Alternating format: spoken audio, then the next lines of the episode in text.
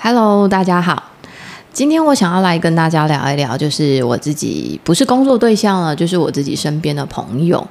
因为我回顾我往前十年，我的朋友们发生什么事情，然后他们在生活里面遭遇了什么样子的困难或不舒服或不确定。我们来聊一聊。那不好意思啊，因为我本身是女性，所以我自己比较比较贴近的就是我的女生朋友们。嗯，那我们想请教您，就是你觉得如果是二十八岁到三十八岁这中间的女生女人们，她会遇到什么？如果就很传统来看，就是当然现在大家适婚年龄会稍微再晚一点啦。对，那但是在。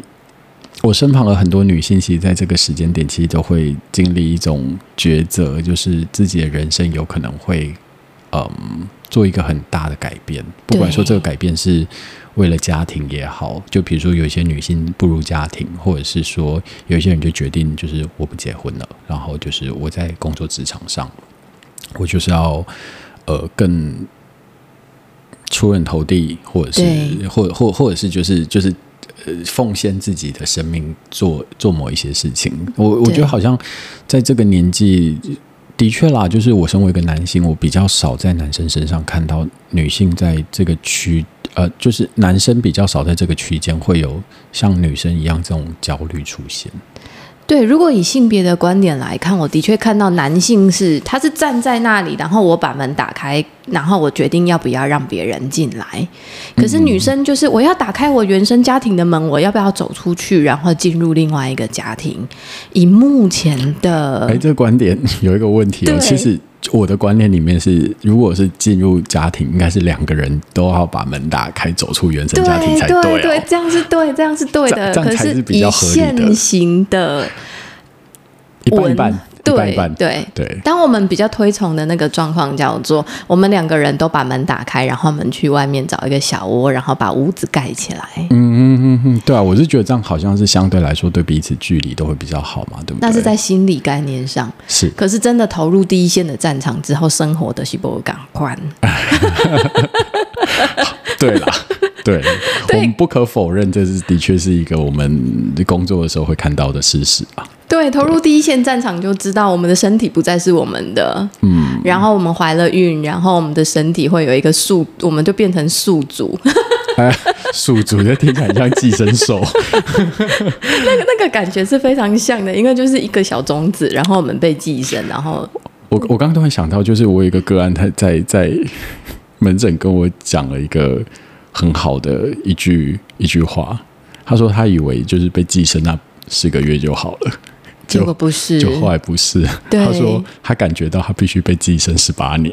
对，没错，对，那是好的。对，我觉得在尤其是女性啦，哈，尤其是女性，嗯、呃，异性恋的女性，我们进入婚姻，然后呃，成为母亲，其实对我来讲是一个界限不断后退跟自我妥协的过程。不论我们贡献我们的身体，或者是我们去成全孩子的一些。什么都贡献时间，然后贡献我们的精力。可是，其实，在后退的过程当中，我自己啦，我自己也慢慢看见的，我身边的比较多的女性，其实那个东西，我会把它称为是成全。可是，你刚刚提到后退的时候，我还想说，就是那个前进后退，是代表你心中有一个一个它既定的轨道，你才会知道你是在前进或后退。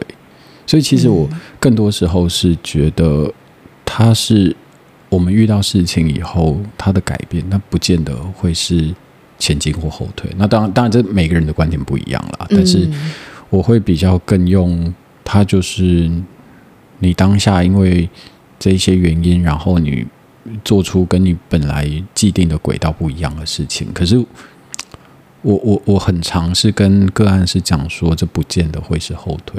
没错，又或者是后退又怎么样？没错啊，没错。而且那样子后退的过程当中，其实会看到更宽广的世界。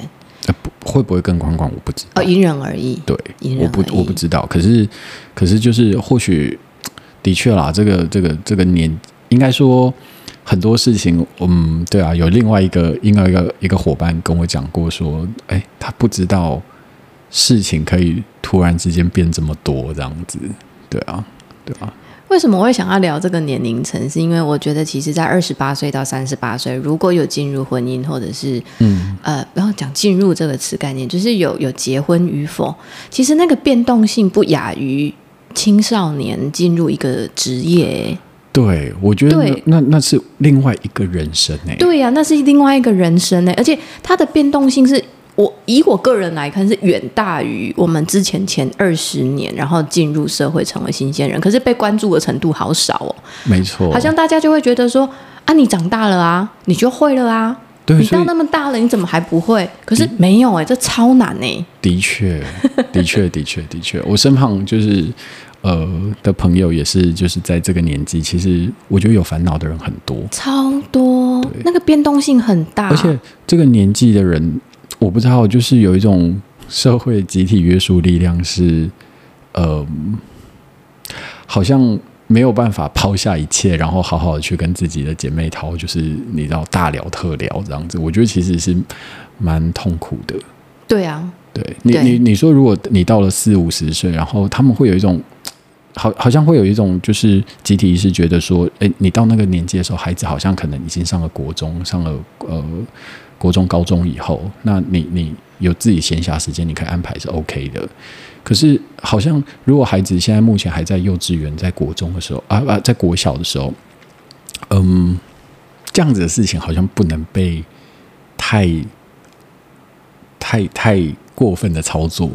他们会希望你是为了家庭，是守在家里。等着小孩子照顾他们的，啊，那得破病啊！嘿啊，阿姆哥。不过，对啊，其实有时候我自己也会觉得说，哇，好好辛苦哦。就就明明这个这个这个阶段是最辛苦的，所有的所有的东西都就是包括了说你，嗯，进入家庭后，你还要去适应另外一个家庭的价值观，你要去适应你的枕边人，然后你要去适应你的小孩子是一个嗯不确定的生物。没错，对，所以所以其实我觉得这一段这个这个年纪，我你刚刚这样子换问，我会觉得这年纪的的女性好像需要更多的支持。没错，对，没错，而且就是给治疗，给给自己恢复跟治疗的时间是要刻意的保留出来的，嗯、要刻意完全的刻意留时间给自己。嗯，我其实蛮喜欢这个概念，就是每天刻意留时间给自己。其实。不局限在女性啊，对男性也是啦。对对对啊，因为毕竟我们每个人的生命都是同同等重要的呀。是没错。那、啊、我先想另外谈谈一个东西，其实如果以二十八岁到三十八岁这之间，如果有女性朋友听到我们这一段呃节目的话，我想很认真的告诉大家，这段时间的痛苦啊，要认真好好的看，因为我觉得那是一个。为自己往后二十年做好人生架构的一种打框框。你的意思是？因为有这这一段时间，本来就是你你你决定是否要让一些生涯角色进来了，要不要成为妈妈？要不要成为人家的媳妇？嗯、要不要成为人家的另外一半？嗯，那那个你你愿不愿意让自己的生命里面去多加一些生涯的角色进来？那些角色，你愿不愿意让他在你的生活里面？其实那个都是可以醒思跟抉择的哎。不过这这就提到，你在做这个决定之前的时候，有没有想清楚啊？哎，这就是困难的地方了，这就是困难的地方。不过对啊，我自己。其实脑子，我刚刚同时在讲这件事情的时候，有冒过一个东西，是我们人生永远不会准备好。没错，对啊，没错，我们就只能就当下尝试着把手上既有的牌打到最好而已啊。如果手上没有牌，当然也可以玩这个游戏。啊，当然啊，当然，对，就是就是，那就是另外一种游戏的玩法。只是呃，我很想让在这个年龄 level 的朋友们听到一件事情是。